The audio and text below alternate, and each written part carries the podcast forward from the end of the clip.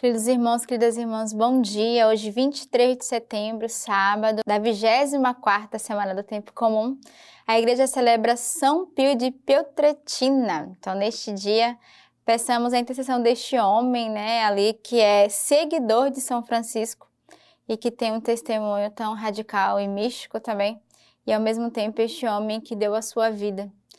Peçamos nesse dia a sua intercessão e hoje também sábado, dia dedicado à Virgem Maria dia em que pedimos a ela a intercessão para cada um de nós. Estamos aí no mês de setembro, mês da Bíblia, mês em que nos preparamos a cada dia a meditarmos a Sua palavra a cada manhã, através da Lex Divina, essa leitura orante da palavra de Deus.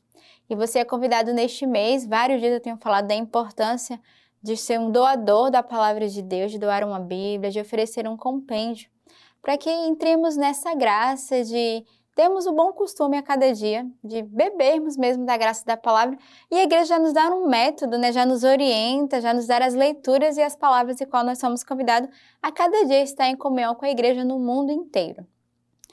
A primeira leitura de hoje ela é retirada da primeira carta de São Paulo a Timóteo. Eu te ordeno diante de Deus, que dá a vida a todas as coisas, e de Cristo Jesus, que deu testemunho diante de Pôncio Pilatos, numa bela profissão de fé. Guarda o mandamento imaculado, irrepreensível, até a aparição de nosso Senhor Jesus Cristo, que mostrará nos tempos estabelecido o bendito e único soberano, o Rei dos Reis e Senhor dos Senhores, o único que possui a imortalidade, que habita uma luz inacessível que nenhum homem viu nem pode ver. A Ele honra e poder eterno. Amém. Então é bonito porque essa semana toda a gente tem meditado com a carta de São Paulo a Timóteo. E é interessante porque ele sempre começa fazendo uma exortação, dando uma instrução, e mais uma vez ele começa dizendo: Eu te ordeno diante de Deus, que dá a vida a todas as coisas, e de Cristo Jesus, que deu testemunho numa bela profissão de fé.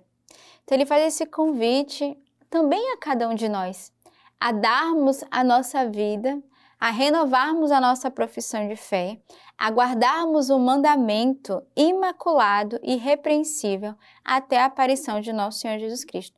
Então, ele já prepara né, o seu povo, ele já prepara para a vinda do Senhor, mas a vivermos desde agora nesse testemunho que somos convidados a dar, a reconhecer essa escolha de Deus em cada um de nós. E ele termina a leitura dizendo: A Ele honra e poder eterno. Amém. Somos convidados a todos os dias a reconhecer o Senhor como esse Deus de poder em que somos convidados a levantar, a clamar a nossa voz e a dizer: Senhor, a Ti toda a honra, toda a glória, todo o poder, porque Tu és o Rei dos Reis, Tu és o Senhor dos Senhores. És Tu, Senhor, que nos salva todos os dias. O salmo de hoje é o Salmo 99. Aclamai o Senhor, terra inteira. Servi ao Senhor com alegria e de a Ele cantando com gritos jubilosos. Sabei que o Senhor é Deus, Ele nos fez e a Ele pertencemos. Somos seu povo, rebanho do seu pasto. Entrai por suas portas dando graças, com cantos de louvor, pelos seus átrios. Celebrai e bendizei o seu nome. Sim, porque o Senhor é bom, o seu amor é para sempre e sua verdade de geração em geração. Então, aclamemos ao Senhor, bendigamos a Ele, né? Peçamos essa graça de servi-lo com alegria. Como diz o próprio salmista, nesse convite de gratidão a reconhecer que o Senhor é Deus e a Ele nós pertencemos. A Ele somos convidados a render a nossa gratidão, a nossa ação de graças. E com certeza você tem mil motivos para agradecer ao Senhor. Primeiro, pelo dom da nossa vida pela oportunidade que Ele nos dá a cada dia, a cada manhã, de nos levantarmos e de recomeçarmos, sem contar a proteção de Deus com cada um de nós, a sua providência que não falha. Então, neste dia, somos convidados, junto com o salmista, a render um grande louvor de gratidão, um grande louvor de ação de graça. O evangelho de hoje é retirado do livro de São Lucas.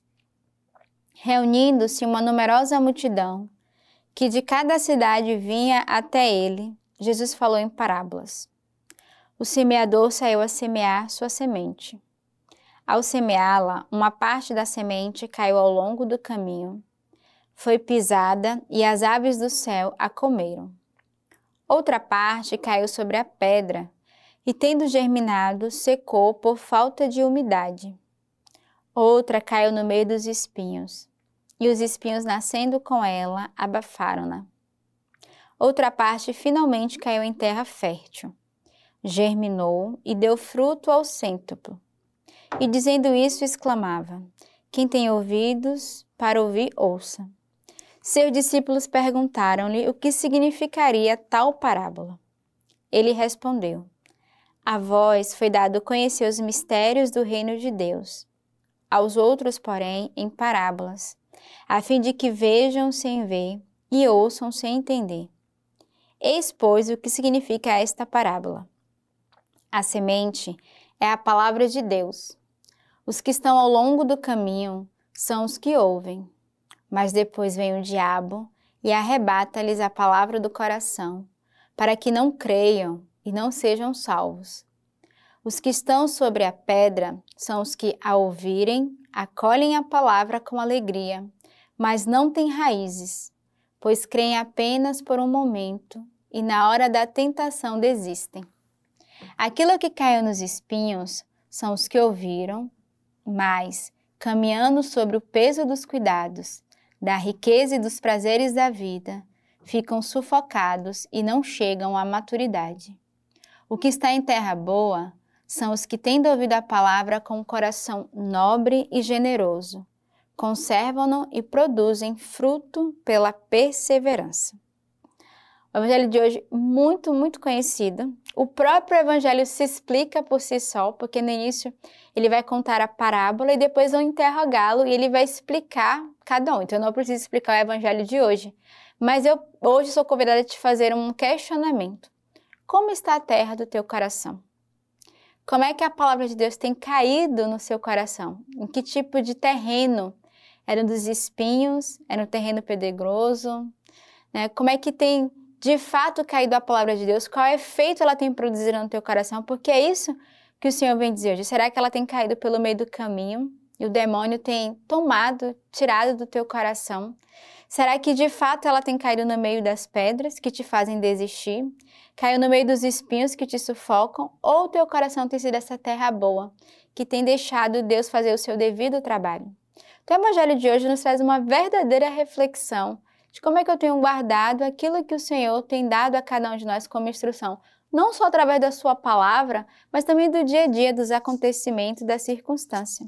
Então, este dia, né, de modo particular, este sábado, é um dia de reflexão para cada um de nós. Hoje a igreja celebra São Pio de Piltretina.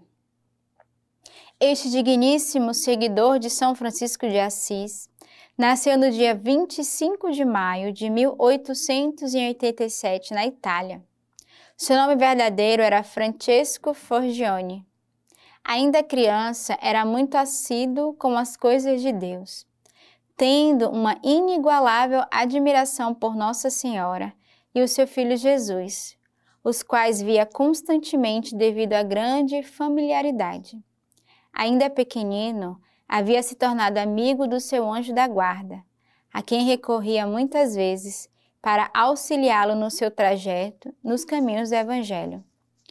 Conta a história que ele recomendava muitas vezes para as pessoas recorrerem ao seu anjo da guarda, estreitando assim a intimidade dos fiéis para com aquele que viria a ser o primeiro sacerdote da história da Igreja, a receber os estigmas de Cristo do Calvário.